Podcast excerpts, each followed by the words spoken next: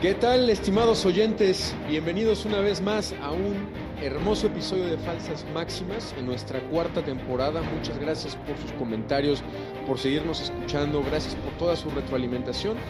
Eh, estamos ya en nuestra cuarta temporada, por si alguno de ustedes nos escucha por primera vez, le invitamos a pues, echar una oída a los episodios anteriores y como en todos los buenos episodios, que son prácticamente todos, está del otro lado del micrófono el padre Pablo Patrito, que además eh, de, pedirte tu saludo, padre, a todos nuestros amables oyentes, eh, quisiera pedirte pues, que nos pongas en contexto de qué va este, esta cuarta temporada para quienes están por primera vez con nosotros. Hola, queridísimo Juanma, qué gustazo estar nuevamente contigo en, en esta cuarta temporada sobre la que estamos hablando en general de, discernimiento. Aprovecho para saludar a todos nuestros oyentes, particularmente a los que nos han mandado saludos de un modo muy, muy especial a Ángeles, que desde Argentina nos, nos mandó eh, un saludo muy, muy bonito, eh, muy entrañable.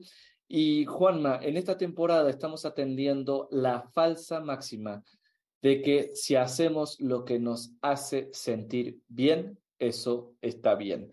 Eh, lo hemos formulado de otros modos, pero básicamente esa falsa máxima que te dice el mundo de eh, eh, siéntete bien y haz lo que quieras, es la que está destruyendo vidas, está destruyendo la forma en la que tomamos decisiones, está desvirtuando el auténtico sentido de la vida y la felicidad de nuestra relación con Dios y con los demás y por eso en esta temporada del discernimiento estamos abordando justamente lo que necesitamos revisar para tomar buenas decisiones. En estos últimos capítulos y episodios estamos abordando el tema de los estados de vida y hoy entramos con una pregunta, Juanma, muy, eh, muy actual, que es si existe o no la vocación a la soltería. Sí, pues ya hablamos, eh, incluso eh, desde, desde tu experiencia, hablamos sobre el sacerdocio, ¿no? la vida consagrada. Desde en otro episodio hablamos, en, en, mi caso, de la vida del matrimonio, la vocación del matrimonio, también con algo un tanto anecdótico. Y en esta ocasión, como bien dices, existe, existe la vocación a la soltería. Y esa pregunta creo que podemos, como, como nos gusta en el estilo de este programa, ser un poco eh, tajantes. Padre, ¿existe la vocación a la soltería? No, siguiente pregunta. eh, ok, no, entonces, no existe como tal como vocación. ¿Por qué, por qué no existe como vocación entonces, padre, la, la, la soltería? O, o, o, o, basado en qué? Porque mira, si me permites, yo me acuerdo muy bien, eh, yo estudié siempre en, en escuela católica y recuerdo muy bien que incluso este, así nos decían los, los que estaban en, formación para la vida consagrada, en ese caso los, los hermanos lasallistas, nos decían, hay tres vocaciones particularmente, ¿no? Y tienes la vocación del matrimonio, a la vida consagrada y a la soltería. Entonces, eh, ¿en qué se equivocaron estos, estos amigos que, que a mí me decían esta parte? ¿O cuál es el enfoque o desde dónde tendríamos que entenderlo, padre? Me gusta mucho lo que dices, Juanma, desde enfoque, porque ciertamente también he recibido esa formación un poco más cercana a los jesuitas, en donde haciendo manuales sobre los ejercicios ignacianos también la proponían como una vocación, pero a mí me parece fundamental discernir y eh, cribar la diferencia entre vocación y estado de vida. Cuando Dios llama para una vocación, Dios siempre llama a algo, a vivir algo, a entregarse, a cristificarse, a identificarse con Él. Y eso deriva en diversos estados de vida. Ciertamente tenemos varios. Está el estado de vida religioso, ya sea activo o contemplativo, el estado de vida matrimonial, el estado de vida sacerdotal y está el estado de vida de la soltería. Pero el estado de vida es eh, literal cómo estás, cómo estás viviendo tu vida cristiana. Y no es lo mismo un estado de vida que una vocación. Voy a poner un ejemplo particular. El que tiene la vocación al sacerdocio antes de ser sacerdote, pues, tiene un estado de vida de soltero, normalmente, ¿no? Eh, sobre todo mientras está discerniendo. Pero eso no quiere decir que su estado de vida de soltero sea una vocación a la soltería. Dios no llama a noes, Juanma. Exige los noes cuando es renuncia al pecado, pero sobre todo Dios llama así es. Yo creo que ese es el fundamento más fuerte por el cual podemos decir, no hay propiamente hablando una vocación a la soltería, hay que hablar mejor de estado de vida de soltería que hay que revisar, ¿no? ¿Qué, tan, em, tanto sigue la voluntad de Dios? Sí, padre. De hecho, em, creo que parte de esta distinción entre el estado de vida y la vocación eh, tiene que ver con esto que señalas, el, tema de un sí o un no. estamos hablando de sacramentos y estamos hablando de vocaciones que se les llama de servicio. ¿No? Entonces, es muy específico si Dios tiene un llamado al servicio a través de crear una familia, sostener una familia, hay una vocación y un sacramento incluso específico para eso. Mientras que si el Señor te está llamando para el servicio a los hermanos a través de la vida consagrada, el sacerdocio, también hay una forma, es un, es un sí, es un sí que también se, se, plasma a través de un servicio en concreto y que tiene un camino concreto por el cual Dios nos está invitando a seguirle. Eh, pero por, por otro lado, la, la soltería más bien es un no a los dos anteriores, ¿no? O sea, no, no estoy llamado a la, a la vida religiosa, consagrada, sacerdotal, etcétera. Y por otro lado, tampoco veo que yo tenga ese llamado a, formar una familia, ya sea circunstancial, ya sea eh, hasta biológico, ¿no? Eh, puede haber algunas circunstancias por las cuales no pueda em, justamente, no, no, sea más bien común no a esas otras cosas. Pero además, padre, creo, creo que aquí, em, si, si nosotros consideráramos la soltería como una vocación, creo que tiene aquí también como un, un, lado de interpretación con el cual nos podríamos equivocar. ¿A qué me refiero?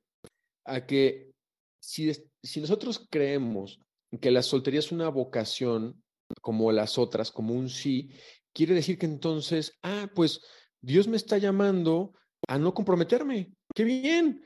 ¿No? Puedo vivir una vida desafanada, sin compromiso, relajada, este, puedo pues, de vez en cuando este, tener algún derrape ahí con alguna persona que me llame la atención, este, puedo de vez en cuando desafanarme, pa, pa, pa, y, y no es precisamente por ahí, porque entonces una, una, vocación al final te llama un compromiso y un compromiso que te acerca a Dios. No, es, no hay tal cosa como una vocación a la que tú digas, ah, pues ya no tengo ningún compromiso, ya este, yo puedo ser, eh, no, no decir libre, porque sería una libertad malentendida, pero pues hacer y deshacer a mi, a mi conveniencia y a mi placer, ¿no?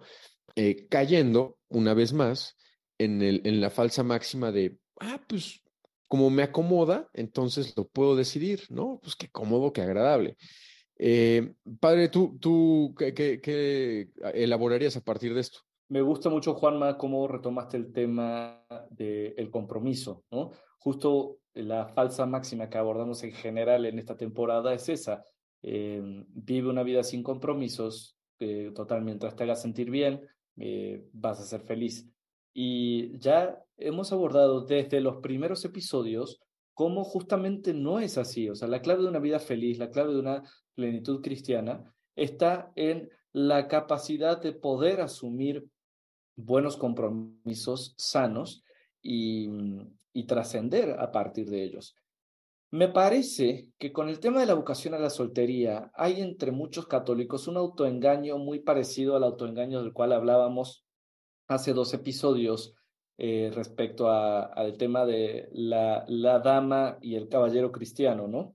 Ok. Em, hablábamos en esos episodios de cómo em, hay algunos católicos que le ponen agua bendita a su romanticismo y dicen que, ay, que hay que, que me voy a esperar a que me llegue mi caballero cristiano, me voy a esperar a que me llegue mi dama cristiana.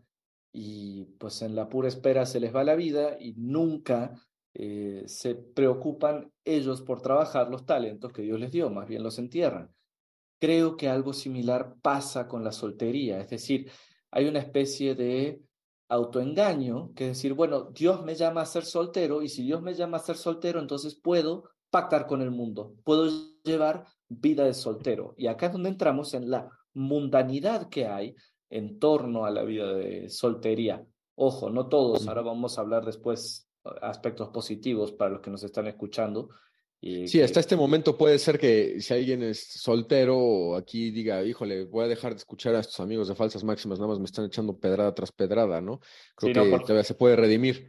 Totalmente, por favor, escuchen hasta el final del episodio, pero ciertamente hay un autoengaño que es real y sobre todo se da en, en las dos adolescencias de la vida, en la adolescencia real y después en la adolescencia de los cuarentas, em, que es la de, bueno, pues Dios me llama a ser soltero, entonces vivo una vida de fiesta, una vida de alcohol, una vida de libertinaje, esencialmente una vida sin compromisos más que los mínimos necesarios para que yo siga teniendo una vida hedonista. Y mm, eso, eso se utiliza eh, el nombre de Dios para justificar un estilo de vida licencioso. También para esto nos remitimos a la segunda temporada, el episodio de, de, usar el nombre de Dios en vano. Sí, pues de hecho, padre, creo que la, el estilo de vida, eh, digamos, pues sí, mundano de, la cultura y el mundo que vivimos ahorita de soltería, pues incluso casi que lo podemos eh, equiparar con, con pues, todo lo que ofrece el mundo, ¿no? En cuanto a placeres, en cuanto a, como bien dices, un estilo de vida licencioso y demás. Sin embargo, y aquí es donde quería que se quedaran nuestros escuchas que, que, viven en un estado de vida de soltería, eh, esto no nos exime en realidad, porque entonces, entonces tú dirías, bueno, pues entonces no hay otra forma de vivir, entonces si no me caso y no tengo vocación para la consagración, entonces que eh, ya no hay de otra, o sea, nada más me estás diciendo lo que es malo. Eh, bueno, ¿qué es lo bueno a partir de esto? Lo, lo, lo bueno o lo que va en, en sintonía con nuestra vida cristiana es que sí tenemos una vocación, una vocación universal a la santidad. Si quizá no es tu vocación específicamente casarte, comprometerte con el Señor a través de votos, eh, etcétera, sí lo que estás llamado a hacer es hacer santo. Eh, ¿A través de qué medios? Seguramente en el servicio. Ahora, dependerá de un discernimiento personal qué tipo de servicio, qué tipo de compromiso o compromisos son a los que Dios nos está llamando a través de nuestra soltería. Eh, aquí quizá comparto lo que yo he visto más cercano en mi vida, tanto con hombres como mujeres solteros, que, que desempeñan labores eh, extraordinariamente buenas, particularmente, por ejemplo, en la educación. Yo he visto que es donde aportan muchísimo valor, ¿no? Puede que no sea únicamente ahí. Ahora, ¿qué, ¿qué otros lugares hay para prestar un servicio importante a la comunidad? Pues Dios lo puede ir diciendo a través del discernimiento. Eh, y bueno, pues quizá, padre, tú, tú ilumínanos un poco más con respecto a este tema, ¿no? De la vocación universal que tenemos, que, el tema sacramental del bautismo, la confirmación, y cómo, pues, al final no es rehuir al conformarnos a, a cómo es Cristo, ¿no? Exactamente, Juanma, y creo que acá está la clave. La vocación general de todo cristiano es a la santidad. Entonces, tu vocación a la santidad se desarrolla en cualquiera de los estados de vida. Ahora, la vocación a la santidad implica justamente asumir los compromisos necesarios para empezar con Dios y además eh, con los demás, de tal modo que mi compromiso con Dios sea la fuente de mi pensar, de mi actuar y de mi sentir, y el compromiso con los demás eh, sea un modo en el que yo pueda reflejar el amor que he recibido de Cristo y también enriquecerme del amor de Cristo a través de mis hermanos. Una vocación a la soltería mal entendida que cae en el autoengaño del mundo es eh, justamente una, una forma de vivir la soltería en la que uno se deja de preocupar por la santidad y por otra parte se deja de preocupar por hacerle el bien a los demás y se lleva un estilo de vida hedonista. Ahora, así como hemos venido denunciando que hay una forma incorrecta de vivir la soltería, hay formas muy buenas, muy santas de vivir esta soltería. No vamos a ir ahora, Juanma, a, a los tres motivos específicos de vivir la soltería que nos señala el Evangelio según San Mateo, eso dame chance en un ratito, pero me gustaría ir desde ejemplos. Em, tú acabas de mencionar el caso de la educación, a mí me gustaría mencionar el tema, por ejemplo, de em, la preocupación por los necesitados. Yo he conocido personas, igual varones y mujeres, que le han dedicado su vida entera al servicio de personas necesitadas, tanto mm. de carencias materiales, de gente que no puede comer, eh, de gente que, que necesita lo más básico para sobrevivir, como el caso de otras personas que tienen otro tipo de carencias, a lo mejor más psicológicas o sociales, y, y hay gente que se dedica a servir a estas personas con un ritmo de vida tan comprometido que a lo mejor dice, a ver, yo no estoy llamado a la vida religiosa, estoy llamado a ser un laico en el mundo, viviendo plenamente mi cristianismo en el mundo, sirviendo de esta manera, eh, y, y, lo quieren vivir así, u otros que por el mismo grado de compromiso no encuentran un compañero de vida adecuado que mm. les aguante en ese servicio. ¿Esas personas están viviendo mal su soltería? Justo no, porque están buscando vivir un estilo de vida comprometido, un estilo de vida eh, coherente de cara a la vocación que Dios nos ha dado, que es la vocación de la santidad, y un estilo de vida profundamente entregado al servicio de los demás. Ahí sí podemos hablar de una soltería bien vivida, de un estado de vida bien vivido, que no es lo mismo que la vocación, porque la vocación de estas personas es al servicio, a la entrega, al compromiso. Y Dios sabe cuántas buenas personas hay de estas en el mundo y solamente Dios sabe eh, cuántos beneficios hemos recibido todos gracias a estas personas. Entonces, para dejarlo claro con lo que nos está escuchando, no es que la soltería en sí misma sea mala. El, lo malo es el autoengaño que hace identificar la vida de soltería con una vida mundana y falta de compromiso. Sí, y ahorita que lo mencionaste, me, vino a la mente una persona, tienes toda la razón, que se dedica mucho al servicio de obras de caridad y demás. Eh, y también creo, ¿sabes dónde, padre? En, el sector de la salud, ¿no? Eh, médicos, enfermeros o enfermeras, este, que eh, también por la, por la misma demanda de, de, energía, pues vaya, viene muy ad hoc con, con, este, con este elemento.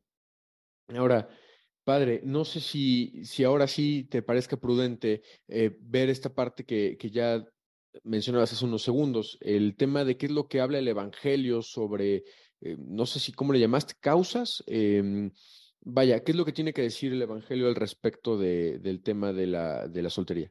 Muy bien, si nosotros buscamos estrictamente hablando la palabra soltería en el Evangelio, no la vamos a escuchar, pero Jesús utiliza otra palabra, que es una palabra de su época, que bien puede aplicarse a la soltería y de hecho en algunas traducciones de las Sagradas Escrituras, eh, e, efectivamente así se traduce. Estamos hablando del Evangelio según San Mateo, capítulo 19, versículo 12. Voy a decir, digamos, la traducción original y después vamos a adaptar, eh, vamos a leer las traducciones que justo utilizan la palabra soltería.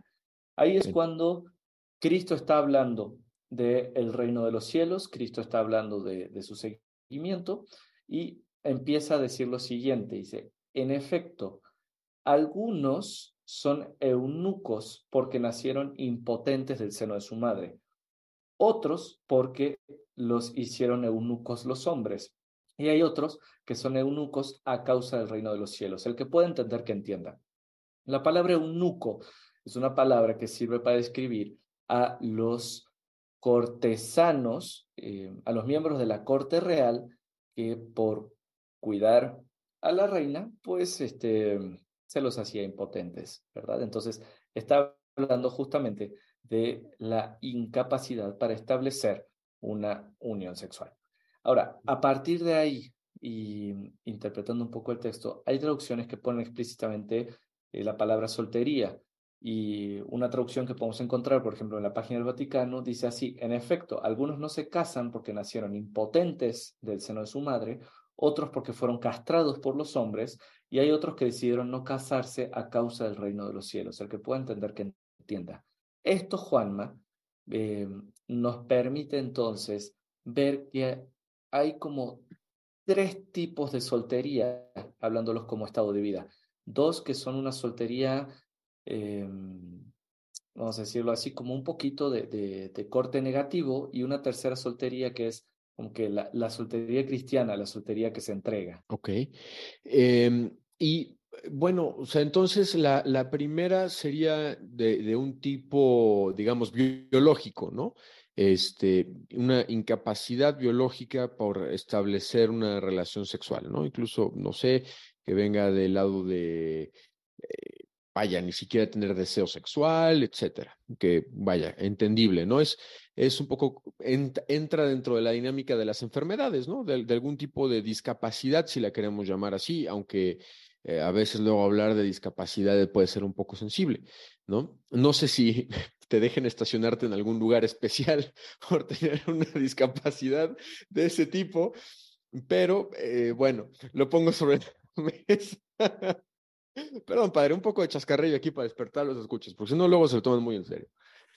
¿Qué podemos este hacer, Juanma? Ya sabemos que ese es nuestro estilo. Pero bueno, pero sí, Juanma, a ver, y fíjate, vamos a unir esto a los dos episodios anteriores que hablábamos del matrimonio. Venga. Una de las causas de nulidad matrimonial y de falta de materia justamente para asumir eh, la unión conyugal es la impotencia en el caso de los varones y la frigidez en la causa en, en la mujer. Eh, es decir, algunos permanecen solteros porque, eh, o sea, en ese estado de vida, pues porque no tienen la materia necesaria para poder asumir una unión conyugal. y, eso Cristo lo está diciendo clarísimo, o sea, punto.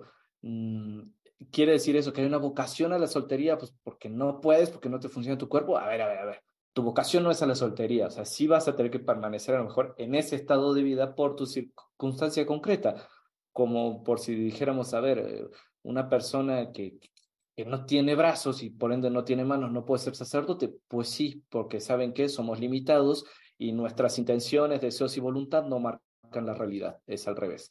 Eh, entonces, pues sí, si, si nuestro cuerpo no nos da, no podemos asumir compromisos eh, que, que, nuestro cuerpo no, no puede aguantar, no puede asumir.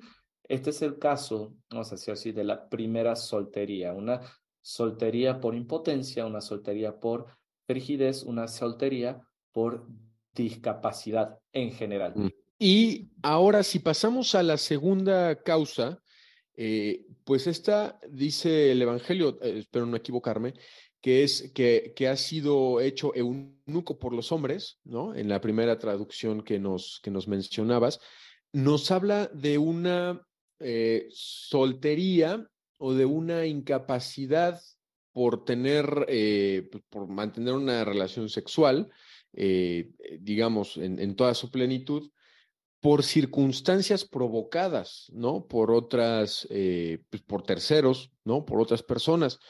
Y, aquí, padre, queríamos detenernos un poquito a, a mencionar algunas cosas que llegan a pasar en el mundo tan alocado del día de hoy, donde pues hasta hasta voluntariamente hay gente que se hace eunuca por, eh, por algunos temas de supuesta, em, eh, ¿cómo se dice? Como identidad sexual y, demás. Eh, padre, si, tú nos pudieras, em, ¿cómo se llama? Profundizar acerca de este punto, ¿qué nos quisieras compartir? O sea, ¿qué, qué, cuál es el conjunto de circunstancias o de eventos en los que pudiéramos hablar hoy en día, digo, estamos hablando del Evangelio que ya tiene muchos cientos de años, hoy en día con respecto a este tema de eh, hacerse eunuco, eh, digamos, de manera provocada por los hombres, ¿no? Bueno, la primera soltería hablaba de una incapacidad física, una incapacidad interna, pero esta segunda soltería habla de una incapacidad de unirse eh, con otros a causa de la violencia sufrida por otras personas. Eh, hoy en día em, podemos hablar directamente de todo lo que genera, por ejemplo, la cultura trans, eh, la cultura trans que directamente mutila órganos sanos, la cultura trans que es una violencia contra el propio cuerpo, la cultura trans que es una, eh, una locura total, un arrebato total contra la dignidad del hombre, porque nadie nace eh, en un cuerpo equivocado. Y lo que es peor es, están llevando a la confusión a un montón de personas, condenándolas a quedar en un estado de vida de soltería, no porque sea una vocación, sino porque literal los castran, los mutilan, eh, les hacen todo tipo de aberraciones. Y claro, hay algunos, como tú decías, Juanma, lo hacen voluntariamente, de sí para sí mismos. Eh, y tenemos el caso de muchos actores, muchas actrices que, que vaya, hasta los deportistas, ¿no? Este, que curiosamente a muchos deportistas varones les conviene de repente hacerse trans y, y, y competir bien, Pero lo preocupante está en que cuando esto no solamente deja de ser autodeterminación, sino que también comienzan a hacérselo a los niños. Entonces hay toda una cultura de castración, toda una cultura de violencia hacia el cuerpo que está generando un verdadero daño en las personas y que los están condenando a un estado de vida de soltería porque justamente los hacen incapaces. O sea, hoy estamos volviendo a la barbarie de hace miles de años. Sí, quizá, eh, padre, ni siquiera pudiéramos ver una cultura, ¿no? Sino más bien de una barbarie, de, o sea, más bien lo contrario a una cultura, sino quizá como una tendencia, una moda, una enfermedad colectiva, un algo que pudiéramos llamar así, que lo que busca, quizá eh, para quien no esté tan familiarizado con qué significa trans, ¿no? Es como de, la parte de la transición supuesta de un sexo a otro, ¿no? De un hombre que siente que es, una mujer atrapada en el cuerpo de un hombre y que busca cambiar su cuerpo para aparentar el de una mujer y viceversa. Em, y que de hecho ya lo, ya lo indicabas tú, eh, pero para ilustrarlo un poco más a, nuestros oyentes, eh, muchos de esos procedimientos utilizan medicamentos utilizados para la castración química.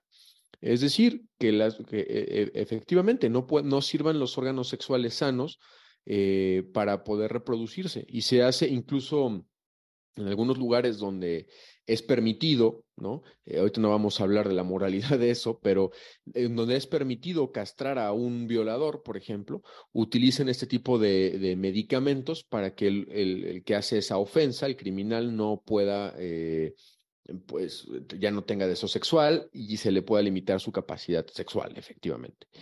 Y bueno, honestamente, digo, estábamos hablando antes, padre, en la cápsula cultural que decías antes de leer el Evangelio, que esto se, se, practicaba antes con los cortesanos, particularmente los encargados de la protección de las mujeres de la corte, ¿no? Las cortes, eh, la familia del faraón, eh, etcétera, etcétera, ¿no? Ahora vivimos en una barbarie que es pues ahora me siento que soy de tal forma y entonces quiero conformar mi cuerpo. Y hay toda una disciplina médica o pseudomédica que se dedica, en lugar de procurar la salud, a procurar la disfunción de ciertos órganos este, específicos, padre. No, no había que dejar de lado este punto, ¿no?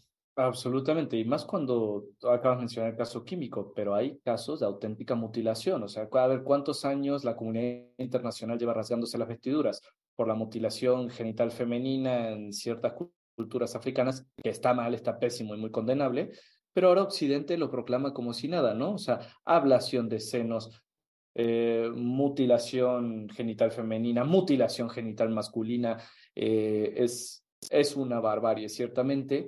Y, pero esta segunda forma de soltería eh, que encontramos en Mateo 19:12 también tiene otras formas que no solamente son las físicas, sino también las culturales.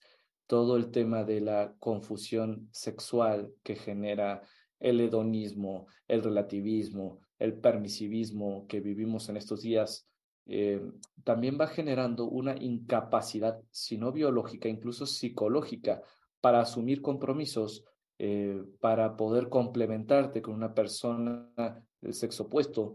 Y, y, vamos, ni siquiera hace falta entrar solamente, que sí, principalmente en el tema de los desórdenes sexuales, eh, también está todo el tema de los eternos adolescentes.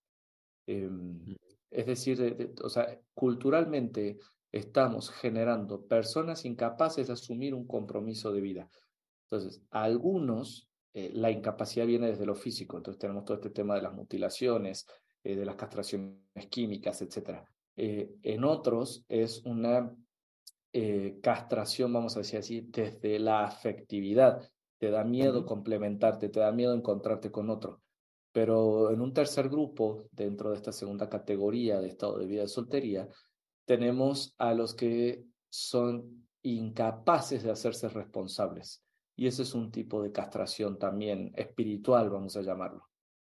Sí, y que, y que requiere otro tipo de, de atención, ¿no, padre? Y que, y que también, eh, vaya, eh, en este caso me cuesta trabajo tener ejemplos, digo, afortunadamente no lo veo tan, tan eh, presente en, en, en los entornos en los que me he desenvuelto, pero sin duda, al final las personas somos espíritus encarnados Somos también, somos complejos. Tenemos muchos elementos que pueden incidir en estos, en estos elementos y que, bueno, de manera de, repasada, no, no podíamos dejar de hacer estas denuncias, padre, que son muy propias de nuestra cultura y que es parte de lo que da origen a, falsas máximas. Pero bueno, dejando un poquito de lado lo, este, esta segunda causa un poco tétrica, vámonos más bien a lo contrario, ¿no? La, la parte eh, trascendente, ¿no? Esta, este, esta invitación que nos hace Cristo de, de, la soltería por elección, por, el, por la construcción del reino de Cristo. Em, ¿A qué nos referimos en específico con esto? ¿O qué profundidad o qué, qué riqueza podemos extraer de esto, Padre? Muy bien. En el Evangelio según San Mateo, en el capítulo que estamos hablando, cuando Cristo habla de que hay algunos que decidieron no casarse a causa del reino de los cielos, está hablando específicamente del seguimiento a Él. Entonces, aunque uno luego, luego puede identificar esta causa eh, de soltería con una entrega a la vida consagrada, una entrega a la vida sacerdotal, eh, yo sí creo, Juanma, que mm, en un sentido más amplio, se está hablando de un estilo de vida entregado completamente a Cristo. Y entonces, esto puede darse dentro de la vocación sacerdotal, puede darse dentro de la vocación a la vida consagrada, pero también puede darse dentro de la vocación del laico en el mundo, que justamente se entrega tanto a su misión que, que decide permanecer soltero, no por egoísmo, no por incapacidad, no por presión cultural, no por castración, pues tampoco, eh, sino justamente al revés, porque el compromiso de vida que esta persona lleva eh, puede que no sea compatible o que no encuentre la, la persona que eh, sea capaz de asumir un compromiso de vida entregado con su mismo ritmo. Y acá podemos hablar entonces, ¿quiénes son los que deciden no casarse por el reino de los cielos? Pues a ver, hay perfiles como muy claros, ¿no? Eh, los religiosos que viven bien su vocación, los sacerdotes que viven bien su vocación, y si hay que poner ese apellido de vivir bien la vocación, porque puede, puede, ser que no los haya y sea igual de egoísta, igual de, repudiable que los otros casos.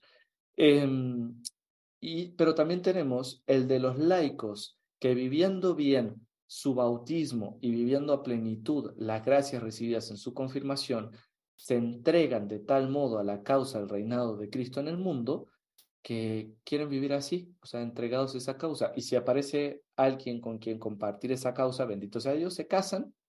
He conocido casos muy bonitos.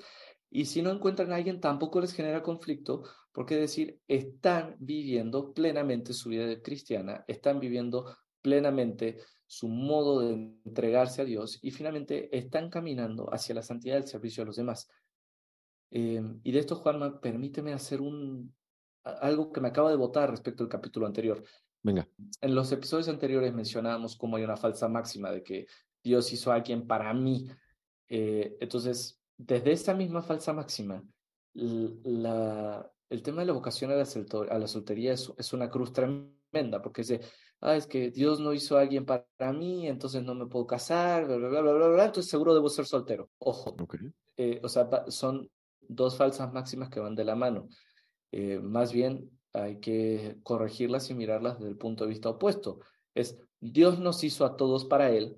Entonces, si en tu camino hacia Dios encuentras a alguien que está dispuesto a caminar a tu mismo ritmo, pues ahí tienes la vocación matrimonial. Em, o alguien que busque caminar en tu camino hacia Dios con el mismo ritmo, también puede ser una comunidad religiosa. Em, o a lo mejor estás llamado a guiar a otros a caminar hacia Dios, tienes la vida sacerdotal. Eh, pero a lo mejor dices, a ver, yo estoy caminando hacia Dios, vivo en mi comunidad cristiana parroquial, eh, tengo una vida cristiana auténticamente comprometida, no necesito encontrar una pareja que camine a mi ritmo, eh, porque al final, ahora sí que la iglesia me respalda. y ahí podemos hablar de una auténtica vocación de servicio eh, que se manifiesta en un estado de soltería, que no, no es vocación a la soltería, pero que yo creo que a lo mejor a eso era lo que se referían, eh, Juanma, eh, tus maestros, la gente que a mí me predicaba retiros ignacianos y etcétera. Es decir, un estilo de vida tan comprometido, tan caminando hacia Dios, que en la que no, no, no siente la necesidad ¿no? de que algo le está faltando, sino de entregar su vida, su consagración a Dios en medio del mundo. Eso sí podría ser, mm, entre pincitas, una vocación a la soltería, pero algo bien entendido. Y la verdad, Juanma, que si hemos estado tirando piedras todo el episodio, acá hay que tirar flores. O sea, bendito sea Dios por las personas que nos dan ese testimonio, bendito sea Dios por las personas que trabajan en el mundo queriendo ser fieles a Dios y sirviendo a los demás, sobre todo en causas sociales, eh, en causas que, pues, por el bien de las personas. Y bendito sea Dios que nos muestran de que se puede vivir así, porque viviendo así nos van mostrando lo que va a ser, cómo va a ser vivir en el cielo. Pero bueno, yo hasta acá me quedo, Juanma, porque ya me extendí. Sí, no, pero me encantó cómo lo planteaste, padre. O sea, estamos hechos para Dios y en ese camino suceden muchas cosas. Me, encantó esa parte. Si, si alguien se quedó también picado con esa parte, puede regresarle unos segunditos, volver a escucharlo. Me pareció una forma de, de, aterrizarlo muy, muy, muy buena y de hacer una síntesis muy buena. Y de hecho, padre, pues esto, pues más bien nos, nos lleva al final del episodio, porque con esto lo que sigue es lo que hablaremos en el próximo episodio sobre la parte de la, de la vocación laical como tal. ¿Qué es la vocación laical? ¿En qué consiste? Viene de la mano con esto, no es exclusivo de la parte de la soltería, eh, no es exclusivo de los que viven en, el estado de vida soltero, sino también de los que viven, por ejemplo, estado de vida matrimonial, pero vaya, nos está dando pie perfectamente para abordarlo en un episodio siguiente.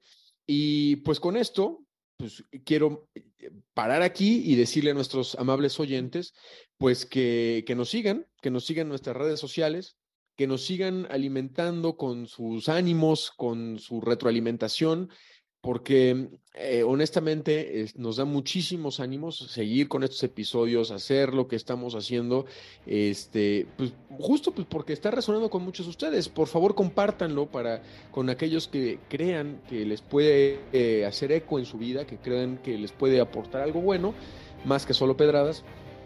Y eh, pues bueno, invitarles a que nos sigan en nuestras redes sociales, en todos lados aparecemos como falsas máximas. Y pues bueno, ya hemos hablado de nuestros libros, eh, que también les invitamos a consultar en, Amazon, ahí los pueden encontrar. Vamos a dejar también las ligas en la descripción del episodio para aquellos que se les dificulte un poquito encontrarlos. Y pues bueno, que también hemos tenido muy buena respuesta de, los libros. Muchas gracias a ustedes y pues nada, por mi parte esos son mis, mis comentarios, recomendaciones, anuncios parroquiales. Y padre, no sé si algo se me está este, escapando de las manos. Compartan estos episodios, síganos en redes sociales, estén atentos a los nuevos capítulos que se vienen. Si tienen algo que quieran que tratemos, pues recuerden que pronto va a empezar una nueva temporada. Juanma, eso sería todo de mi parte. No me queda decir nada más que viva Cristo Rey. Viva.